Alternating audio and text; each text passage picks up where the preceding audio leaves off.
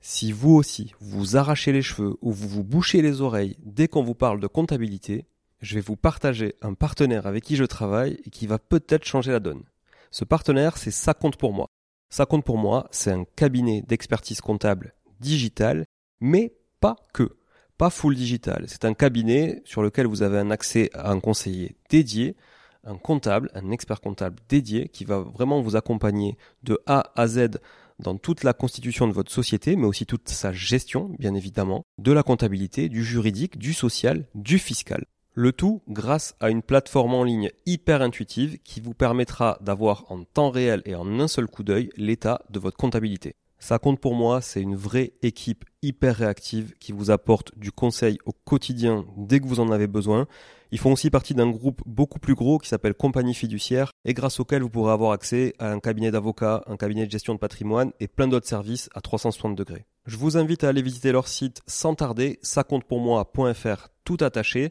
Et surtout, si vous voulez contacter, partagez le code MONEYTREE au chargé d'affaires parce que j'ai négocié pour vous un mois de comptabilité offert. Leurs tarifs sont hyper abordables et hyper bien placés, c'est sans engagement et les trois premiers mois sont satisfaits ou remboursés. Bref, je ne peux que vous conseiller de tester et vous serez franchement pleinement convaincu.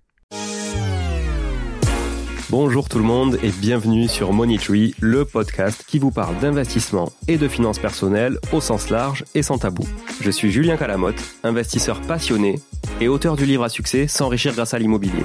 J'avais envie de partager ma façon d'investir, forcément, mais également de découvrir avec vous de nouvelles façons de faire fructifier notre argent. C'est pourquoi j'ai créé ce podcast pour y recevoir des invités qui nous partagent leur savoir et leurs expériences en toute simplicité. J'espère sincèrement que les échanges que je vais avoir avec l'invité du jour vont permettre d'enrichir vos connaissances autant que les miennes. Je vous souhaite une excellente écoute. Bonjour à tous, bienvenue sur cet épisode du mercredi Émission un peu particulière puisqu'il s'agit de la centième et c'est pour ça qu'aujourd'hui je reçois un invité très particulier puisqu'il s'agit de Julien Calamotte. et toi, qui es-tu? Et moi, eh bien, je suis Sabrina Calamotte. Eh bien, Sabrina, merci de me recevoir sur euh, sur ce podcast que j'ai l'habitude de euh, d'écouter. Euh, j'ai l'habitude de l'écouter chaque semaine.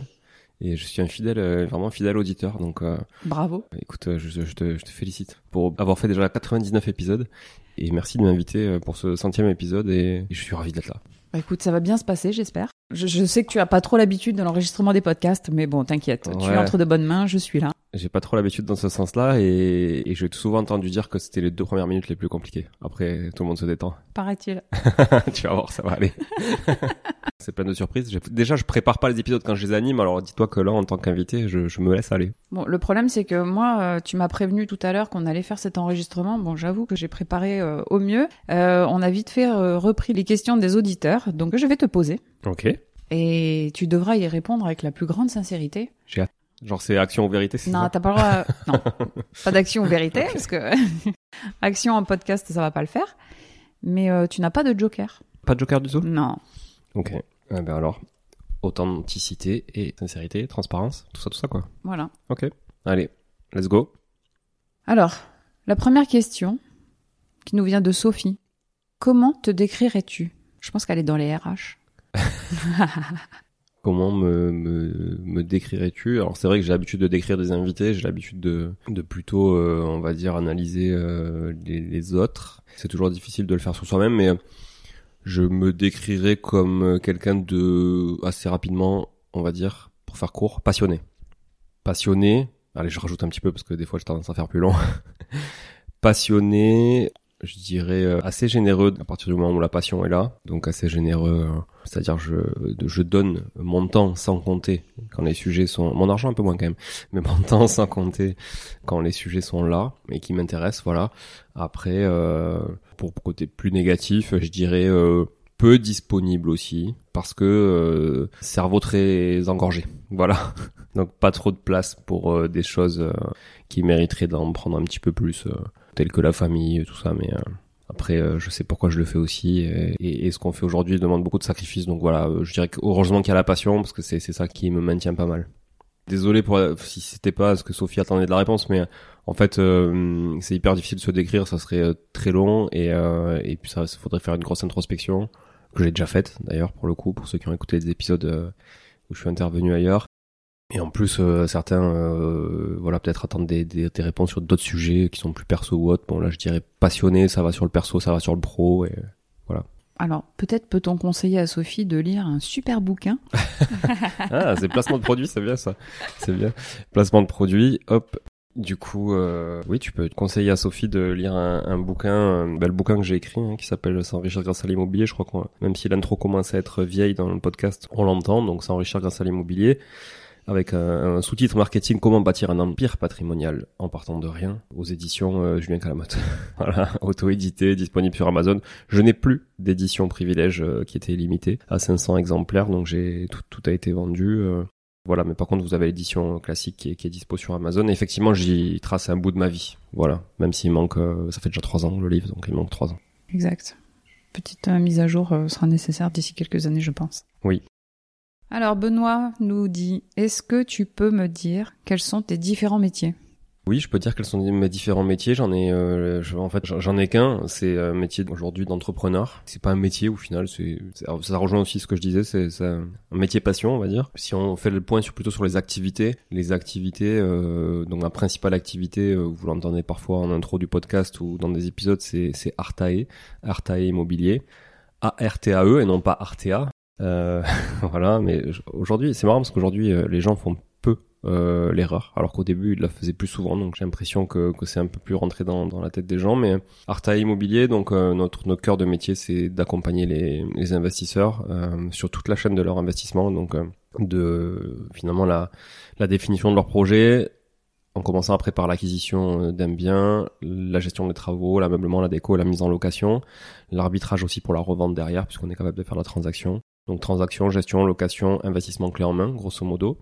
Ça, c'est mon activité euh, principale aujourd'hui, puisqu'on est, euh, une dizaine de personnes maintenant, et, du coup, euh, bah, c'est moi qui pilote un, petit peu tout ça, et euh, toute cette joyeuse bande euh, que je peux vous partager de temps en temps aussi sur, sur les réseaux sociaux, et avec qui je prends beaucoup de plaisir à travailler au quotidien. Ensuite, on a des activités de marchand de biens. Euh, marchand de biens, euh, pour ceux qui savent pas ce que c'est, euh, je vous invite à écouter des épisodes qui en parlaient dans le podcast. Mais euh, c'est le fait d'acheter, de revaloriser, de revendre. Alors des fois, on revalorise pas grand chose, ça s'appelle un aller-retour.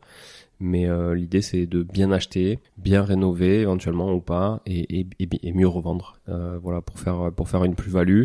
Certains pourraient croire que c'est juste un métier d'opportuniste. Euh, je pense que c'est un vrai métier de créateur de valeur. Et, et attention, un marchand de biens n'est pas euh, un artisan. Il fait pas de la rénovation. Un marchand de biens, c'est comme son nom l'indique, c'est un marchand. Il fait du commerce. Euh, il achète, il l'utilise. Euh, si besoin d'autres compétences externes telles qu'un artisan par exemple, un géomètre ou autre. Et lui après euh, va faire sa marge là-dessus. Donc voilà, il y a plein de particularités. Et nous on est plutôt spécialisé dans des opérations de, de division de bâti anciens. Donc euh, typiquement achat d'un immeuble, division en lot et revente à la découpe. L'autre activité c'est le podcast hein, euh, que tu m'as volé aujourd'hui. Euh, c'est- enfin, tu m'as volé la, la- le, le micro d'animateur aujourd'hui. Le podcast qui me prend euh, pas mal de temps quand même, mais euh, qui m'anime voilà pour, pour toujours faire partager au plus grand nombre un maximum de choses. Moi je m'enrichis beaucoup avec les invités que, que je reçois. Et, euh, et du coup, je, je suis très content que les auditrices et les auditeurs puissent aussi euh, s'enrichir de tout ce contenu qu'on crée pour eux. Voilà, c'est, on va dire que c'est un métier de création de contenu. Ça rejoint finalement ce que j'ai fait euh, pas mal de temps dans ma vie, qui est, qui est le marketing digital, où on crée du contenu. Ben là, on crée du contenu audio pour le coup, qui pour moi est a un bel avenir devant lui. Voilà, mais je pense que les auditeurs euh, en sont conscients puisqu'ils sont assez consommateurs du, du sujet s'ils m'écoutent tous là. Donc euh, voilà, qu'est-ce que j'ai d'autre comme activité euh, Tu peux m'aider peut-être, euh, Sabrina je, je sais pas. Euh, Le repassage? Tu t'es présenté au début de l'épisode? Bah, j'ai dit mon nom. Après, tu parles de moi. Les gens savent que euh, Ouais, je je fais du home pas. trainer des fois. Ah ouais, tu fais du home trainer, ça, tu fais du vélo un peu devant la, devant la télé. Mais euh, C'est non, pas vrai. non.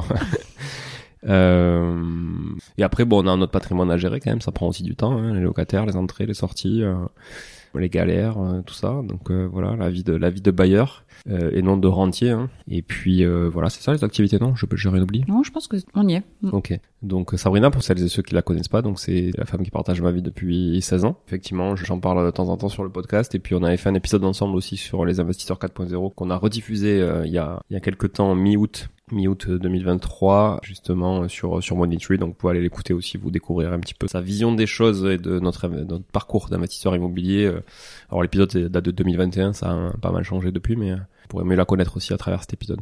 Je vais le réécouter d'ailleurs. Oui. Je l'ai pas réécouté depuis 2021. euh, je pense qu'il y a des petites mises à jour à faire effectivement. Tout à fait. Philippe, je voudrais savoir comment tu répartis toutes tes activités dans une journée. Est-ce que tu peux nous décrire une journée type ou une semaine type? Je déteste la routine. J'ai pas de journée type, Ça c'est vrai. encore moins de semaine type. Non, je je j'aime pas ça.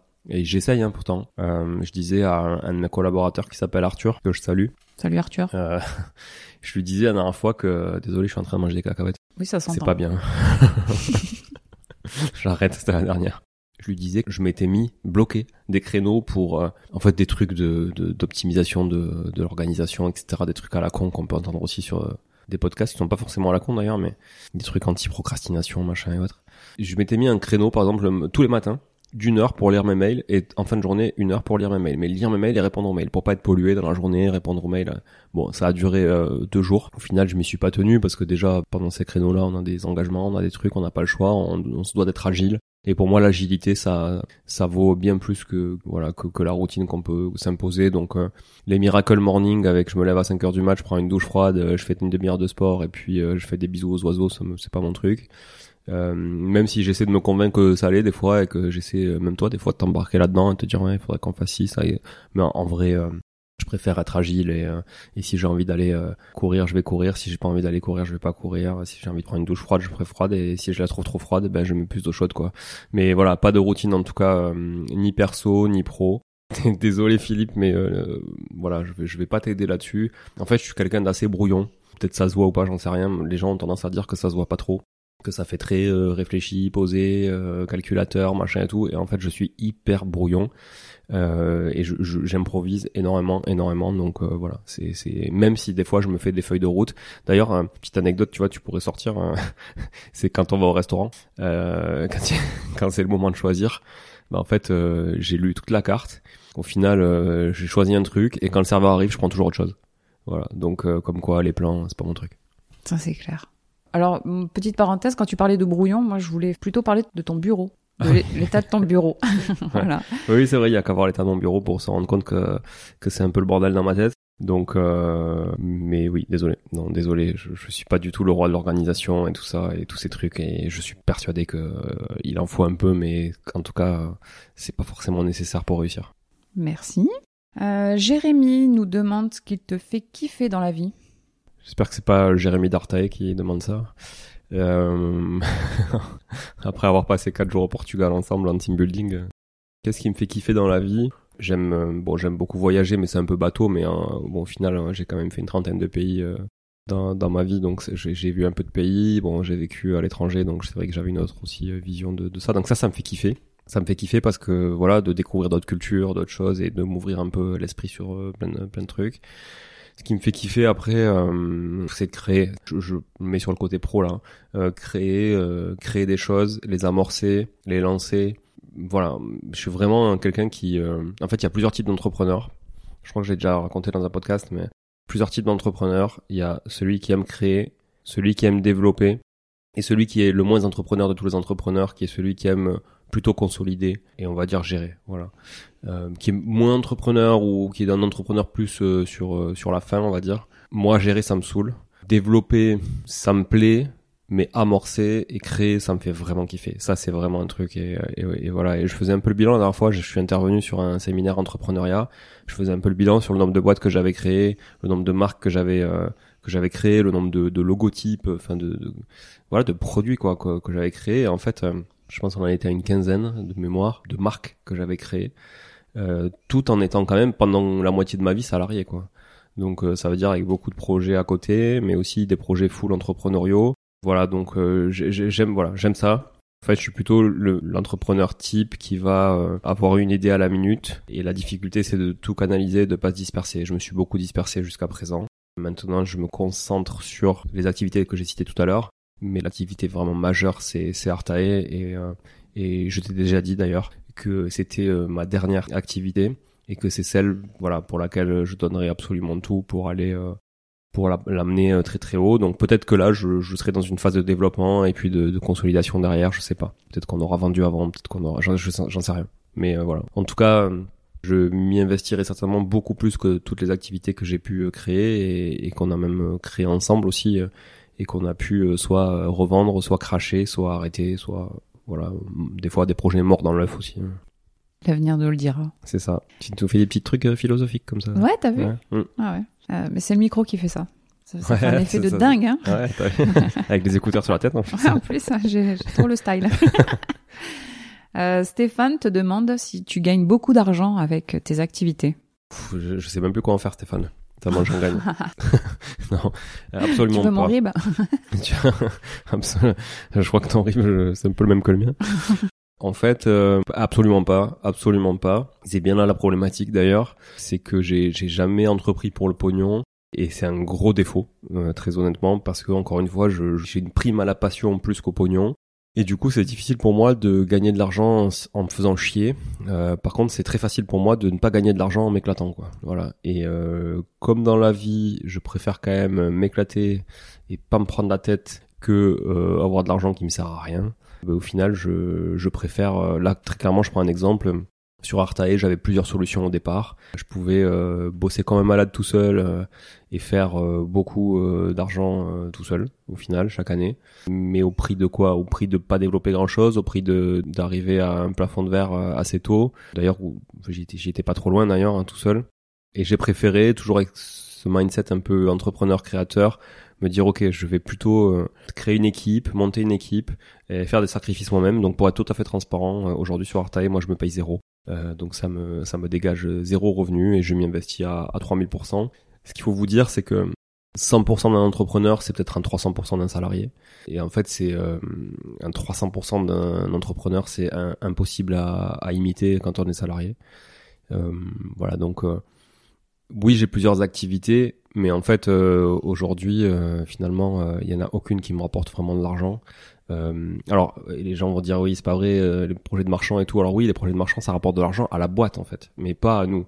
Et il y a une grosse différence pour un entrepreneur entre euh, son patrimoine professionnel, qui lui rapportera de l'argent le jour où il aura vendu, euh, s'il arrive à vendre dans les bonnes conditions, s'il crache pas sa boîte, s'il n'y a pas des problématiques, des conjonctures euh, un peu difficiles, et un salarié qui lui du coup euh, bah, finalement n'a pas de patrimoine professionnel mais euh, peut avoir des gros revenus hein. moi je connais plein de monde qui sont à 10 15 20 k par mois bon ben oui c'est des beaux revenus mais le jour où ça s'arrête euh, ben ça s'arrête quoi.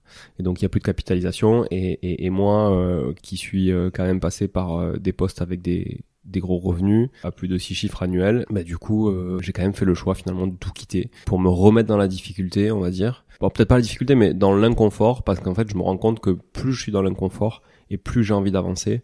C'est un constat que j'ai fait il y a pas longtemps ça. Je pense il y a quelques jours euh, sûrement en me réveillant la nuit sur le fait que je me suis rendu compte qu'en fait euh, j'avais cette tendance à toujours me mettre dans la difficulté pour me garder éveillé et que j'a- j'arrivais pas finalement à, accepter le fait de réussir. Peut-être faut que je joue un psy, j'en sais rien, mais euh, c'est bizarre de se dire. euh, des fois, je me dis en fait t'as pas le droit de réussir. C'est pas pour toi ou tu le mérites pas ou un truc comme ça. Et donc du coup, je me remets toujours dans la difficulté. C'est-à-dire que par exemple, je, je dis une bêtise, mais ok, je rentre 10 000 euros.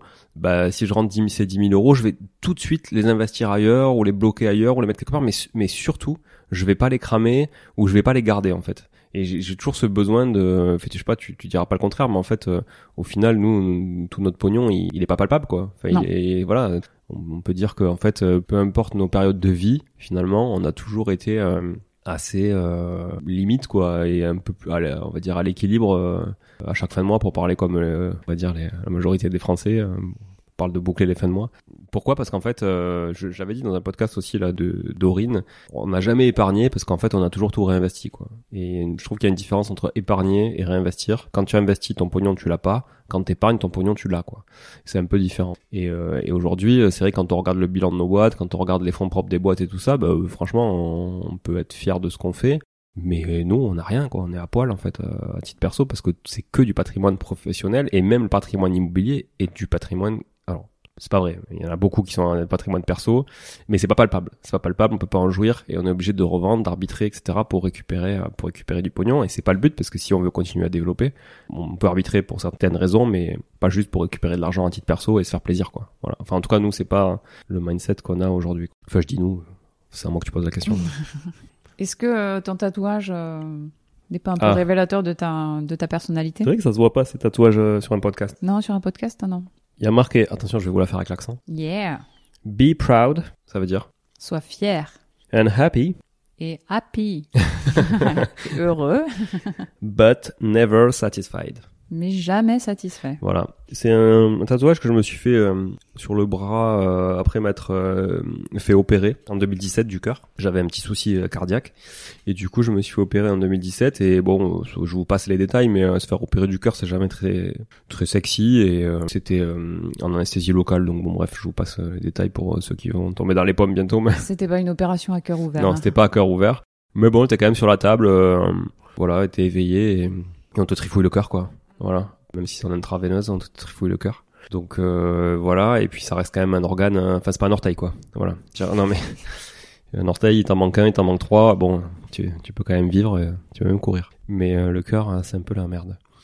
Donc euh, voilà, et en fait, euh, je sais pas, j'avais envie de marquer le coup, et c'est vrai que j'avais fait un premier tatouage, c'est quand on- l'année où on s'est mariés d'ailleurs, on avait fait un tatouage ensemble euh, dans les Antilles néerlandaises, à Aruba, pour ceux qui connaissent, dans le Caraïbe. Et du coup, euh, ben, j'ai refait ce second euh, après cette opération, et en fait, euh, pour, pour marquer le fait que oui, on peut être fier de ce qu'on fait, on peut être euh, heureux de ce qu'on a fait, mais euh, est-ce qu'on doit s'en satisfaire Euh, C'est une question assez importante, je trouve, et euh, donc je pense que oui, en fait, on doit se satisfaire de ce qu'on fait, c'est sûr mais euh, c'est pas une raison pour euh, pour s'arrêter là et pour pas aller encore plus haut. Maintenant, c'est à double tranchant, ça peut aussi vite user, fatiguer et puis euh, tomber dans une espèce de vice où euh, bah, tu peux euh, si t'es jamais satisfait, t'es jamais vraiment euh, content en fait de toi, de ce que t'as fait, etc. Et donc je pense qu'il faut qu'il y ait un moment où ça s'arrête.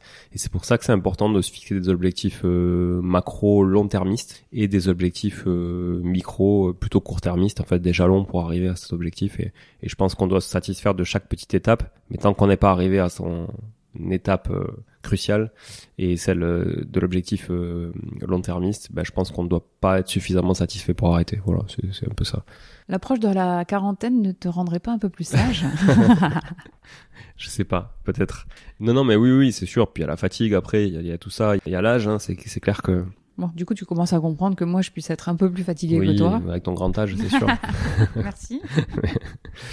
mais euh, ouais, voilà. Je sais plus quelle était la question. On a pas mal dévié, mais recentrons-nous. On dirait mon bureau.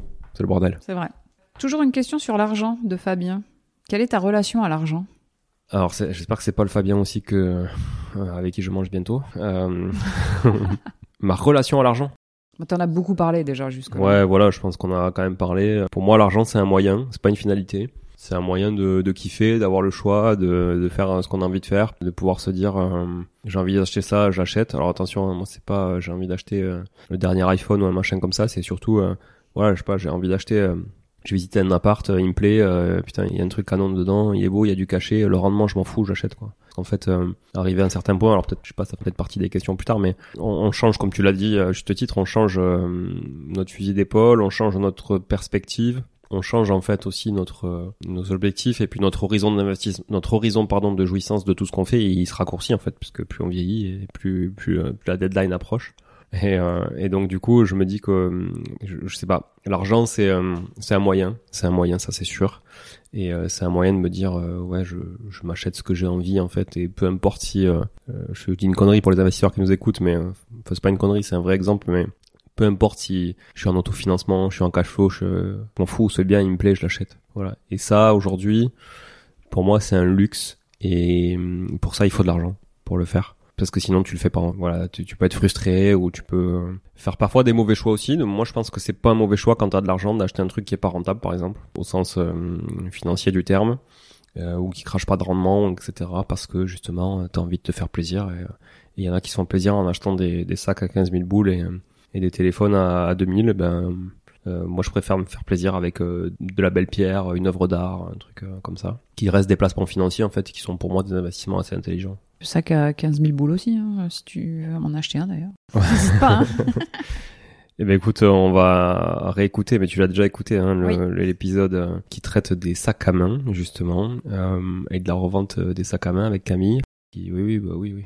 Sac à main, j'ai compris. Bir- Birkin, Kelly, d'Hermès, un peu de Chanel, et voilà. Alors pour ceux qui ont écouté cet épisode, c'est toi le fan de sac à main plus que moi. Oui, totalement. Euh, Jonathan euh, voudrait savoir si le mastermind au Canada est toujours d'actualité. Alors Jonathan, oui, le mastermind, enfin oui et non. Euh, le mastermind au Canada est toujours d'actualité. Alors hein, c'est marrant que tu dises mastermind parce que j'avais pas effectivement, je l'avais pas nommé comme ça volontairement pour être un peu disruptif par rapport à, à ce qui se fait dans ce type d'événement hein, qu'on appelle communément mastermind. On en voit souvent, voilà, on va dire dans, des pays où ça coûte pas très cher pour y aller, et puis c'est pas très loin, type Maroc, type, je sais pas moi, les, les Baléares en Espagne ou autre. Moi, j'avais envie de le faire au Canada, déjà parce que c'est mon pays de cœur, puisque j'y ai, vécu quelques années et je suis pas à l'abri de, repartir y vivre euh, encore euh, un bon nombre d'années. Parce que je trouve que, voilà, euh, aller faire un événement immobilier là-bas avec des, Français, ça permet peut-être à, ces gens-là d'aller découvrir un pays qui est quand même à 6000 km de là, dans un autre continent, une autre culture. C'est peut-être le voyage qu'ils auraient jamais fait. Et je me dis que ça peut être intéressant de mutualiser les coûts pour que tout le monde puisse profiter de ça et s'enrichir aussi les uns des autres puisque l'idée de ce mastermind c'est de passer euh, une semaine sur place tous ensemble j'allais dire enfermés dans un chalet par exemple euh, en plein mois de février au bord d'un lac gelé pour aller faire euh, du ski de fond pour ceux qui veulent du chien de traîneau du ski doux donc de la motoneige de la pêche à travers la glace. Et puis donc toutes sortes d'activités qu'on peut pas faire ici clairement hein, même, même s'il fait très froid à certaines régions et de traiter de sujets euh, à la fois entrepreneuriaux, mais surtout d'investissement immobilier, de pouvoir moi vous partager mon, expertise, hein, qui quand même se construit depuis une quinzaine d'années maintenant, et puis aussi surtout de bénéficier de, de l'expertise de chacun.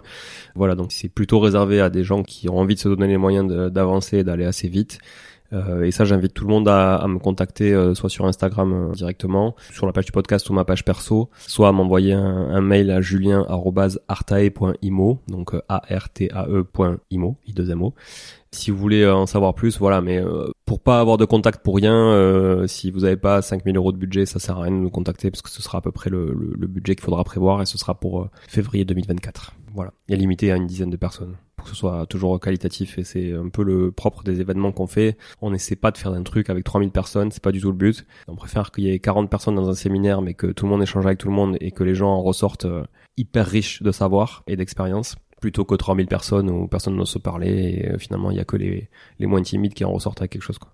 Une question qui vient de moi, tiens. Ah, tu poses des questions toi? Ouais, moi ah. aussi, ouais. Est-ce que tu peux nous parler des activités que tu as eues dans ton enfance et en quoi elles ont euh, me regarde pas avec ces yeux-là. Hein. c'est ce que tu vois de quoi je parle. Non. Mais tes loisirs. Ah, des loisirs. Oui, enfin, euh, le sport, après, euh, il y a eu le théâtre, les choses comme ça. Ok. En fait, qu'est-ce que tu as retiré de ces activités euh, et qui t'a permis d'en être là où tu es aujourd'hui? Qu'est-ce que ça t'a apporté dans ta vie d'aujourd'hui? Alors, c'est une question intéressante, encore une fois assez personnelle. Ouais, non, non, mais c'est une question intéressante. Je précise qu'encore une fois, on l'a dit au début, on n'a pas du tout préparé l'épisode ensemble, on l'a fait un peu à, l'arrache à la dernière minute. Donc tu es en train de réfléchir en fait. ouais, ça, ça, me fait gagner un peu de temps. Non mais c'est Laura euh, qui est podcast manager aujourd'hui euh, de Monitry qui m'a rappelé que euh, donc on est lundi. Il m'a rappelé que mercredi c'est le centième épisode et qu'il fallait absolument tourner l'épisode pour, pour répondre aux questions des auditeurs. Donc voilà, donc elle aura que demain pour le monter. Désolé Laura. En fait, moi, mon, père a toujours été euh, fan de sport. Il a toujours baigné dans le rugby. Euh, il a joué un, un, gros niveau au rugby. Et puis, il a toujours voulu que son fils fasse du rugby. Et moi, avec mes 25 euh, kilos tout mouillés, et pourtant j'avais beaucoup de cheveux quand j'étais petit. ça changé. Même, ouais, ça changé. Merci à la calvitie. Même mouillé, bah, ah, puis ça me faisait peur. En fait, j'étais peureux, donc j'avais pas envie d'aller me prendre des tampons. Là. là, on est en pleine Coupe du Monde de rugby là, et je me régale à regarder le rugby parce que c'est un sport que j'adore, contrairement au foot. Désolé. Je vais là, je sais que je vais avoir des, abonnements. les, les, tous les footix, ils vont se désabonner, mais, mais bon, c'est pas grave, je vous en voudrais pas. Après, j'ai des très bons copains, hein, comme euh, Alex, que je salue, qui, adore le foot, qui a toujours joué au foot dans sa vie. Mais euh, non, pour autant, euh, je suis plus, plutôt rugby. Et donc, du coup, j'ai jamais joué au rugby. Et euh, par contre, il m'a mis à 6 ans au taekwondo, qui est un art martial coréen qui se joue plutôt avec les pieds qu'avec euh, le haut du corps, enfin avec les bras en tout cas, il n'y a pas de coup de poing, enfin très peu. Donc euh, voilà, mais c'était un art martial, donc euh, il m'a mis là pour apprendre à me canaliser, à me concentrer et apprendre la discipline. C'est important les arts martiaux pour apprendre la discipline. Et j'étais sage, mais voilà, ils avaient quand même besoin de, je pense que je sois concentré, un peu comme ton fils. Donc du coup j'ai fait taekwondo, j'ai fait taekwondo à un bon niveau, hein. j'ai passé ma ceinture noire euh, enfant, je pense que j'avais 11 ans, donc euh, bon c'était déjà après 50 taekwondo, mais euh, voilà. Pour vous dire, il y a une ceinture noire en dessous de 16 ans en fait au taekwondo, donc à 11 ans je l'ai passé, donc je l'avais déjà. Et puis euh, le taekwondo est devenu un sport de combat plus qu'un art martial. Et là, mon côté peureux est reparti, euh, est reparti comme le rugby. Et j'étais pas très bon en combat. Donc, euh, et en fait, j'ai fait les championnats régionaux. J'ai fini quatrième. Les trois premiers partaient au championnat de France. J'ai fini troisième et les deux premiers partaient, je sais plus. Et du coup, ça m'a dégoûté parce que comme, comme je suis quand même un compétiteur, voilà, je me suis pas senti au niveau. J'ai arrêté et je me suis mis à l'athlétisme. Donc encore un gros sport collectif.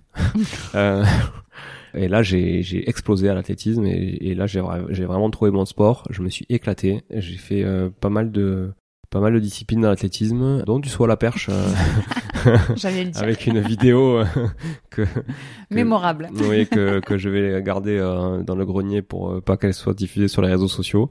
parce que j'étais vraiment archi nul mais je crois aussi trop heureux pour pour la perche parce que pour le coup la perche ça fait flipper quand même non, donc j'étais très bon, euh, très bon. Donc j'ai gagné pas mal de titres euh, en départemental, en régional, de niveau national aussi, mais pas de titres, mais de niveau national. Voilà, donc sport individuel. Et à côté de ça, effectivement, plutôt sur la fin du taekwondo, j'ai fait du théâtre pendant quelques années, grâce à, un super euh, prof, instituteur en fait de CE2 CM1 que je que je remercie parce que il écrivait des pièces de théâtre, il avait fondé une troupe de théâtre, on a fait des tournées en Martinique à l'époque, euh, deux fois d'affilée. Donc ça, ça m'a appris aussi parce que j'étais quand même un peu timide, donc ça m'a appris à m'ouvrir un petit peu, à parler aussi devant peut-être un peu les gens. Ça m'a aidé aussi bah, pour animer les séminaires, le podcast éventuellement et autres.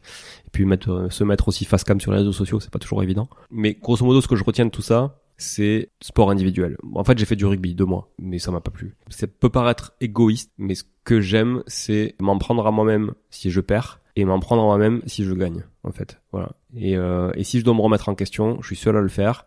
Et si je le fais pas, je sais pourquoi. Mais euh, voilà, moi, les sports d'équipe, en étant coach, oui, et c'est ce que je fais finalement au quotidien en étant chef d'entreprise. Maintenant, en étant dans une équipe, parmi l'équipe, voilà, je suis un peu moins à l'aise avec ça. J'adore le travail en équipe. J'adore, euh, mais en fait, j'aime faire monter les gens en compétences. J'aime les faire travailler ensemble. J'aime ce profil manager, mais j'aime moins travailler avec des gens qui potentiellement peuvent euh, faire des erreurs à ma place, me ralentir, etc. Quand on a une quête commune, euh, type aller gagner un titre, je sais pas, national, régional ou autre dans un sport. Bon voilà, et pourtant, j'adore le rugby, j'adore cet esprit rugby, et je, voilà, j'ai baigné dedans depuis que je suis petit, et même si ça m'a saoulé, parce que mon père, il m'a gonflé avec son rugby toute, euh, toute ma, toute mon enfance et tout ça, et, et ça a gonflé ma mère et tout le monde, euh, voilà, et désolé, euh, papa, si tu m'écoutes, mais c'est clair que tu nous as saoulé avec ton rugby.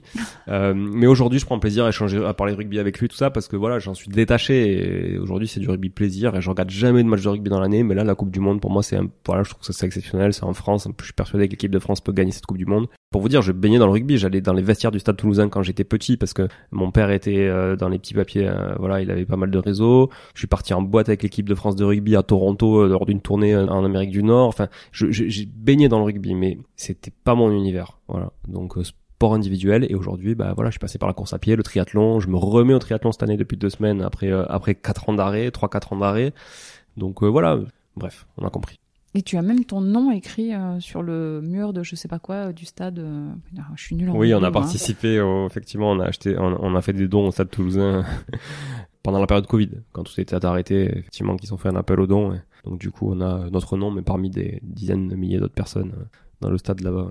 On l'a pas fait pour ça. Hein. Non, bien sûr. C'est un petit clin d'œil pour ton père. et le poker, tu nous en parles du poker? Eh oui, j'ai beaucoup joué au poker. C'est là qu'on s'est rencontrés d'ailleurs autour eh d'une table de poker. Euh, je t'ai, bluffé. Tu m'as bluffé. on s'est bluffé. non, mais euh, oui, oui, on s'est rencontrés autour d'une table de poker et c'est vrai que c'est ce qui nous lie aussi. C'est important. Il y a rien de plus individuel que le poker. Hein. C'est son pognon qu'on met, on met sur la table. Et malgré tout, là aussi, on avait un super collectif. On avait un super collectif parce qu'on on avait une belle équipe de joueurs de poker. On allait à des tournois ensemble. On était, euh, on partageait beaucoup beaucoup de choses. Et c'est pour ça que l'individualité, euh, finalement, euh, ou l'individualisme, on va dire même, euh, n'est pas un frein hein, au collectif. Parce qu'au final, j'ai adoré jouer au poker avec d'autres personnes. Voilà, aussi. Juste, tu as commencé à quel âge? Le poker? Ouais. 2006, donc j'avais 21. 21 ans. L'âge légal à Vegas. Voilà. L'âge légal pour jouer à Vegas. Mais d'ailleurs, je suis allé à Vegas, c'était 2007, première fois. Ouais. Donc voilà, mais le poker, c'est une école de la vie. On avait tendance à le dire quand on jouait, mais j'y crois toujours. Autour d'une table de poker, tu vas avoir le smicard qui va tout miser pour euh, changer de vie. Tu vas avoir le dealer du quartier euh, d'à côté qui va venir essayer de blanchir son pognon parce qu'il sait pas quoi en faire. Puis c'est voilà, prendre un peu de, de récréation, quoi, de temps de récréation. Tu vas avoir un banquier euh, qui est toujours mieux sapé que les autres et qui va venir parce que il décompresse après sa semaine de boulot. Et en fait, bon, il est pas, c'est un financier, mais c'est pas un joueur. Tu vas avoir le, désolé pour le cliché, mais le joueur asiatique compulsif euh, que tu retrouves dans tous les casinos et qui euh, qui va venir absolument te donner son pognon euh, sur un plateau parce que parce que c'est un joueur en fait, mais c'est pas un joueur de poker, c'est pas un stratège, c'est un joueur. Il peut il joue au poker comme il joue à la machine à sous. voilà, c'est juste un joueur. Il aime le, le gambling. Tu vas avoir euh, le geek qui joue que sur internet et qui est flippé à l'idée de, de, jouer en live. Tu vas avoir euh, le geek qui joue sur internet mais qui est aussi très bon en live et on en connaît, toi et moi, des mecs qui aujourd'hui euh, jouent des parties à plusieurs millions de dollars, euh, qui en ont fait leur métier et qui jouaient avec nous des parties à 20 balles. Voilà. Et d'ailleurs, Cyril, si tu m'écoutes, je te réitère mon invitation sur le podcast. Je sais que t'as pas envie de le faire pour le moment, mais je pense que ça pourrait être intéressant de, de t'avoir et de parler d'argent avec toi. toi qui joues contre des milliardaires chinois, etc. À Macao, notamment. Voilà, bon, t'as tout, t'es une école de la vie en fait. Euh, t'as, t'as, puis t'as la femme d'eux aussi qui vient parce qu'elle a un peu de pognon et puis voilà et, elle joue. Non mais tu vois les profils. Enfin, c'est, c'est... Et là j'ai presque voilà, je, je, je dois être à 5-6 personnes, mais si tu veux faire euh, le tour d'une table de poker à 10, euh, parce que ce poker ça peut jouer à 6 comme à 9 ou à 10, on va dire de base. Euh, voilà, il y a vraiment absolument tous les tous les profils. Et puis je trouve que c'est une belle école de la vie parce qu'en fait ça met tout le monde au même niveau. C'est-à-dire que le smicard, le banquier, euh, le geek, l'étudiant ou autre, en fait, ce qui prime, c'est l'argent que tu as devant toi, qui est souvent équivalent à l'argent qu'a le mec devant, alors surtout en tournoi pour le coup, parce qu'en tournoi tout le monde démarre avec la même somme, enfin c'est des jetons équivalents à une somme, et même en cash game, hein, on va dire en jeu d'argent direct, bah en fait les, les, les, caves sont limitées, donc tu peux pas, même si t'as 5000 sur toi et que la cave elle est limitée à 200, bah tu peux pas mettre plus de 200 à chaque fois. Donc euh, voilà, en fait, je trouve que ça nivelle vachement, ça met tout le monde au même niveau. Et par contre, c'est un sacré, sacré, sacré, je trouve, euh, réservoir de tout, euh, comment on peut dire, toutes les qualités et les défauts que peut avoir l'être humain, quoi. voilà, dans, les réactions que les gens peuvent avoir, dans les, c'est, c'est, dès qu'il y a de l'argent au milieu, c'est, ça révèle vraiment beaucoup, beaucoup les, personnes, quoi. Voilà. Et ça, ça me donne vachement envie de rejouer là. Mince, j'aurais pas dû en parler. Parce que quand même, le poker, ça prend des heures, des heures, des heures et des heures. Oui, oui, c'est très long et surtout, c'était plus trop compatible avec la vie de papa. Euh, même si j'en connais hein, qui, qui continue à jouer. Romain, si tu m'écoutes, on a échangé d'ailleurs il y a pas longtemps. Euh, voilà, lui continue à jouer un peu. Il sait le temps que ça prend. Il jouait beaucoup plus que moi. Il a pas arrêté comme comme moi j'ai pu le faire, etc. Et avec les enfants, bah, c'est sûr que quand t'en as après, c'est c'est moins compatible. Et alors avec le triathlon, je t'en parle même pas parce que jouer toute la nuit et faire 5 heures de vélo et enchaîner une heure et demie en course à pied derrière, ça le fait pas du tout. Donc euh, voilà. Chris voudrait savoir quelle est ta plus belle réussite professionnelle. Ma plus belle réussite professionnelle, je, je, je pense sincèrement que c'est celle que je suis en train de vivre maintenant. Et finalement, c'est pas déconnant si tu te dis que bah, l'expérience aide aussi à, à, être meilleur dans ce que tu fais que ce que j'ai pu faire il y a il y a dix ans. Voilà, ma plus belle réussite, je suis en train de la construire aujourd'hui. Un petit coup de cœur quand même à Protéine Sélection. Un petit coup de cœur à proteineselection.com qui n'existe plus parce que le mec à qui on l'a vendu l'a tué. Mais euh, oui, un, un, un, petit coup de cœur euh, à deux frères joueurs de rugby, ah oui. sont Nicolas et, et, Pierre, avec qui je me suis associé euh, en 2009 pour mon tout premier business. J'étais salarié à l'époque, ils sont venus taper à ma porte, mais je sais même pas comment ils m'ont trouvé, je sais plus. c'est dommage, on l'a vu hier, on aurait pu poser la question s'ils s'en rappelaient. Je sais, je sais plus comment il est venu me chercher, euh, Nico, et en fait, eux, grosso modo, avaient un business de compléments alimentaires pour les bodybuilders, parce qu'ils sont beaucoup plus tankés que moi, et euh, ils n'arrivaient pas à le faire décoller, ils plafonnaient un chiffre d'affaires euh, assez faible. Et du coup, ils sont venus me chercher pour que je les, je les accompagne sur la partie marketing. Et moi, j'avais pas envie de facturer des trucs. J'avais envie et c'est là où finalement je me suis révélé aussi entrepreneur, c'est que je leur ai proposé de rentrer au capital et d'être associé avec eux, et que je voulais pas être rémunéré, je voulais juste des parts de la boîte. Et j'ai tout donné, on avait un tiers de la boîte chacun, et on l'a revendu cette, cette boîte à un mec qui habitait à Cannes, qui l'a planté quelques mois après. Euh, je crois qu'il a acheté plusieurs sites, euh, il avait pas trop besoin d'argent, donc en fait c'était moins critique. Euh, voilà. Mais on a bien bien fait décoller cette boîte, c'était une très belle expérience. Vraiment, c'est la première fois que j'ai appris à comment on achetait, comment on faisait de la marge, comment on vendait, euh, plein de trucs. Enfin, vraiment, c'était, euh, c'était, une, ouais, t'as raison. Mm, vraiment activité coup de cœur, euh, protéine sélection, mais la plus belle réussite, par contre. Oui. Je, je pense que c'est, c'est Artae aujourd'hui et on en est qu'au début. Karine voudrait savoir quel est ton rapport aux réseaux sociaux. Cette question m'intéresse beaucoup. ouais, Karine, euh, je sais pas si c'est toi, mais euh, la Karine. mais euh, peut-être ça peut être toi parce que je pense savoir que tu as un rapport aux réseaux sociaux qui est particulier aussi. Mais euh, mon rapport aux réseaux sociaux, c'est que hum, les réseaux sociaux ont ouvert la porte à beaucoup beaucoup de choses et que du coup, euh, c'est difficile de faire le tri dans les informations qu'on peut qu'on peut consommer passivement parce que finalement la plupart des gens qui sont sur les réseaux sociaux sont passifs. Hein. Il, y a, il y a plus de followers, on va dire, que d'animateurs. Et d'influenceurs ou juste de gens comme nous qui sont pas du tout influenceurs mais qui partageons des choses. Donc il y a beaucoup de consommateurs passifs et très peu d'actifs. Un, ça lobotomise les cerveaux je trouve parce que moi le premier je me retrouve des fois sur mon canapé euh, je suis pas souvent sur le canapé t'es bien placé pour le savoir mais je me retrouve des fois sur le canapé à scroller bêtement entre des réels ou voir des TikTok et là je me dis mais stop arrête quoi. Qu'est-ce que t'es en train de faire quoi? Tu tu tu t'abrutis. Tu t'abrutis tu sais même pas pourquoi tu fais ça et t'as juste un réflexe qui devient physique de de swipe vers le vers le haut quoi. Et, et je trouve que il y a beaucoup beaucoup de déchets en fait euh, à jeter. Enfin je veux dire 90% du contenu tu peux le jeter parce que soit il est faux soit il a aucune valeur, il apporte absolument rien, soit il divertit un peu, mais est-ce que t'as besoin de ça pour être diverti, quoi Tu vois, tu sors dans la rue, euh, t'observes les gens, t'es diverti, je te dis. Hein. Enfin, il s'en passe des trucs. Hein. Donc, euh, en plus, tu prends l'air, euh, voilà. Donc, si c'est pas toi, t'as la chance de vivre dans un coin pas trop pollué, euh, c'est plus, c'est plus sain que de rester devant son écran à, se défoncer les yeux. Mais grosso modo, moi, mon rapport, c'est partager mon expérience, partager mon quotidien, et toujours avec transparence et authenticité. Voilà. Quitte à déplaire, quitte à surtout ne pas être vendeur en fait. Euh, parce que c'est ça aussi, hein, c'est que pour vendre, il faut être euh, sexy dans ce que tu racontes. Moi, je m'en fous d'être sexy dans ce que je raconte. J'ai juste envie de partager mon quotidien pour que ça puisse servir à des gens, mais ils en font ce qu'ils veulent en fait après. Voilà, ils l'interprètent comme ils veulent, ils en font ce qu'ils veulent, mais euh, le but n'est pas de donner des leçons, le but est de partager. Et je suis, j'avoue, un peu frustré d'avoir si peu de, de followers, par exemple sur Instagram, quand je vois des comptes que je citerai pas mais qui ont un contenu mais tellement pourri. Mais mais la moitié c'est faux. Quand tu refais des calculs, ça passe pas. Quand mais, à chier, mais vraiment à chier. Mais qui sont certainement bons en marketing, mais c'est pas le souci parce que j'ai j'ai quand même, on va dire, de fortes notions en marketing. C'est juste que j'ai pas envie de dire des conneries dans le fond quoi. Je peux très bien mettre la forme, j'ai pas de souci avec la forme et souvent j'ai des bons retours d'ailleurs sur le la qualité de, de, voilà de la forme, des réels qu'on peut faire, des animations, des trucs, des qualités des visuels et tout. Mais dans le fond, je veux pas raconter des conneries qui peuvent être plus vendeuses. Donc en fait, euh, finalement, ça plaît moins. Et du coup, ça me frustre un peu. Voilà, c'est une petite confidence. Question euh, de moi. Si tu devais avoir un revenu euh, suffisant qui te permette de ne plus travailler, voilà, tu n'as plus cette obligation de travailler, qu'est-ce que tu ferais de tes journées?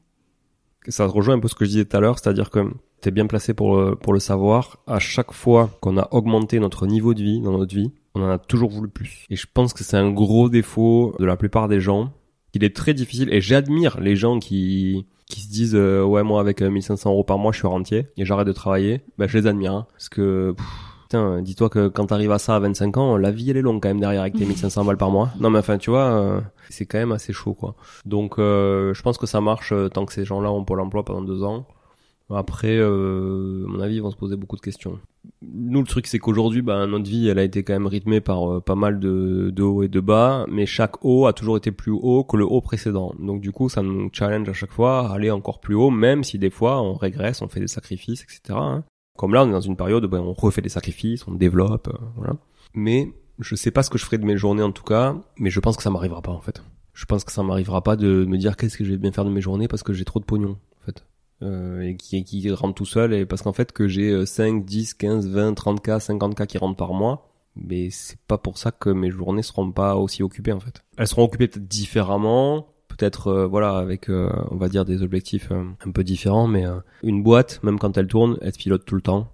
Et tous les entrepreneurs à succès avec qui j'ai pu échanger et que je côtoie, tous dès qu'ils ont lâché un peu le lest, ça ne marchait donc, euh, en fait, on est dans une société où les gens ont besoin de leaders. Et quand le leader s'en va, les gens sont absolument perdus. Et si toi, t'es le propre leader de ta boîte, déjà, t'es le seul qui mettra autant d'investissement personnel dedans par rapport à, n'importe qui d'autre parce que bah, tu sais que c'est pour toi que tu le fais et tu sais pourquoi tu l'as fait au début et t'as toute l'histoire en tête. Et en plus, il y a toujours besoin de développer, toujours besoin de réanimer, de re-challenger, de voilà. Donc je pense qu'en fait, euh, à moins de vraiment vendre des boîtes, mettre son pécule sur, euh, on va dire, des, des, marchés financiers, etc., de récupérer beaucoup de dividendes par an, tout ça. Mais même ça, ça c'est bancal. Enfin, je veux dire, si tu comptes sur ça, euh, demain, il y a plein de boîtes qui, qui, qui mettent la clé sous la porte, ou le marché financier s'effondre. Bon, mais toi, patrimoine, il s'effondre aussi. Donc, en fait, pour moi, ça reste bancal. Voilà, je, je sais pas.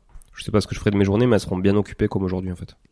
Donc, question de Victor. Si aujourd'hui tu avais 20 ans et que tu étais étudiant en droit, comment est-ce que tu t'y prendrais pour emprunter? Étudiant en droit, ça veut dire de longues études.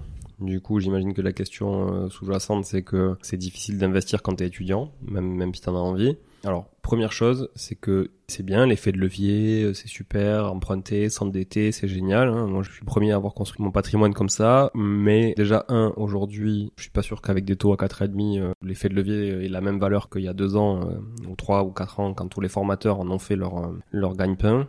Donc je dirais que vu que tu peux pas emprunter quoi qu'il en soit, parce que les prêts étudiants, tout ça, bon, c'est bancal, tout ça. Je, moi, je, je trempe pas là-dedans. et je pourrais pas te conseiller ça. Mais par contre, ce que tu peux faire, bah, c'est juste aller bosser le soir et le week-end en fait et, et, gagner et gagner ta vie, commencer à gagner ta vie et commencer à économiser, à épargner. Puis euh, dès que tu as 10, 15, 20 k, dépendamment de là où tu habites, bah, tu commences à acheter un petit truc, un parking, un garage, un machin, et puis tu fais des bonnes affaires, tu te, tu te fais un peu la main.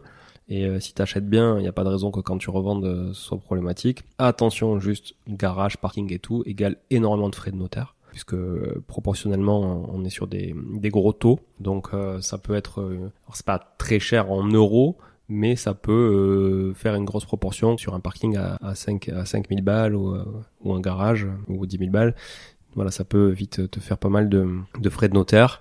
Donc attention à ça quand même, à bien acheter en amont. Mais moi, je conseillerais plutôt de voilà, gagne ta vie et investis là, là où tu peux avec les moyens que tu auras mais euh, il n'y a pas de miracle en fait. Hein.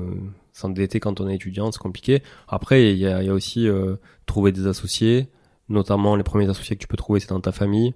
On est un peu dans du coaching là. Hein. On aurait dû le garder pour un épisode coaching ça. Mais euh, plutôt ta famille et, euh, et de se dire euh, voilà monter une SCI, une SRL de famille, un truc comme ça où toi bah, tu tu tu leads tout le projet et puis les les gens vont mettre leur capacité d'emprunt et et leur rapport aussi éventuel dedans, même si toi tu peux mettre un peu d'apport si t'en as ou que t'englanes en, faisant, comme je te disais, des, des jobs étudiants. Voilà, moi par exemple, pour ce que tu parlais, on parlait tout à l'heure euh, de ma, mon enfance, c'est pas vraiment mon enfance, mais dès 16 ans, j'ai, bossé, euh, j'ai bossé quand même malade euh, juillet, août sur des chantiers en faisant le manœuvre de, de, de maçon. donc j'allais leur chercher la truelle, j'allais chercher la brouette, plein cagnard, il faisait 40 degrés à Toulouse sur les chantiers, et donc je gagnais bien ma vie en tant que finalement lycéen l'été.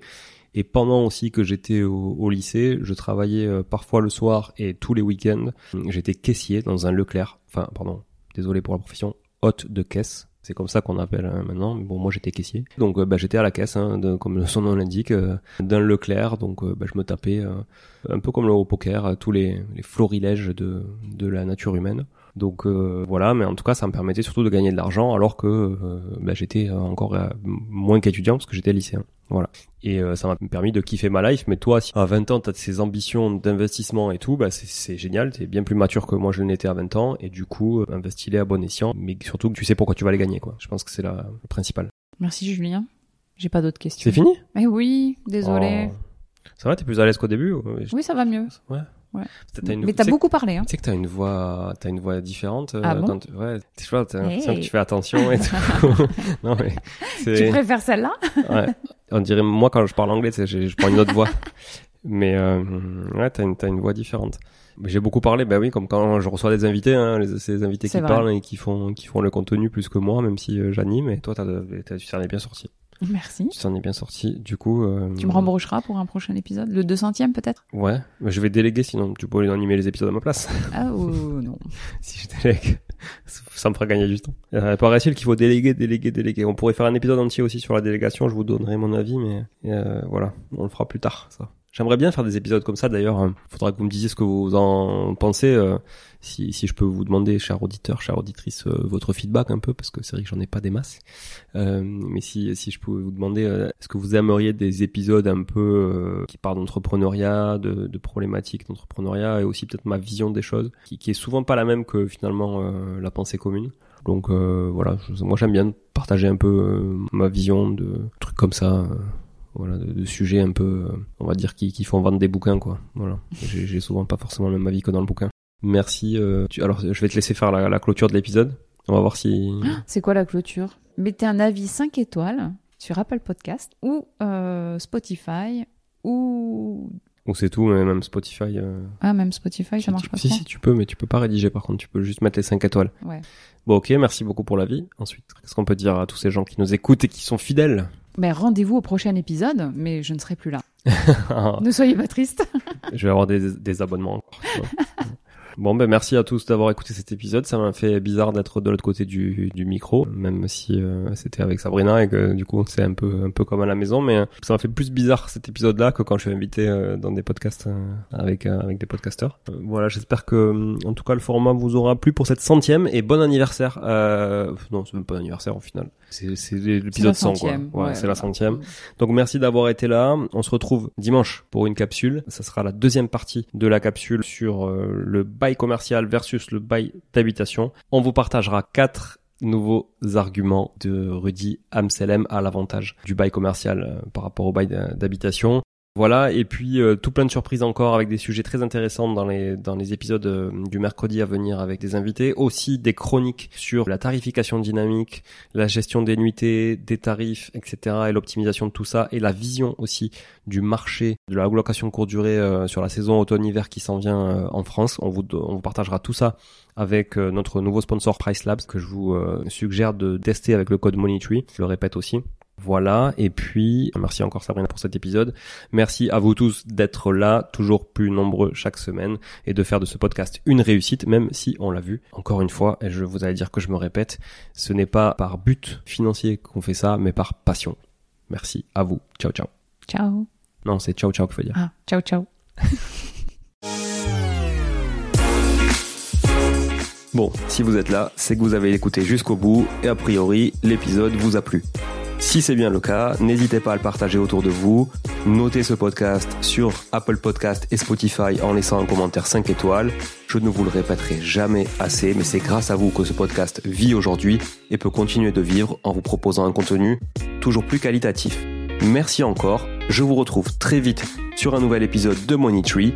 En attendant, je vous souhaite la meilleure des réussites dans vos projets et un bon enrichissement.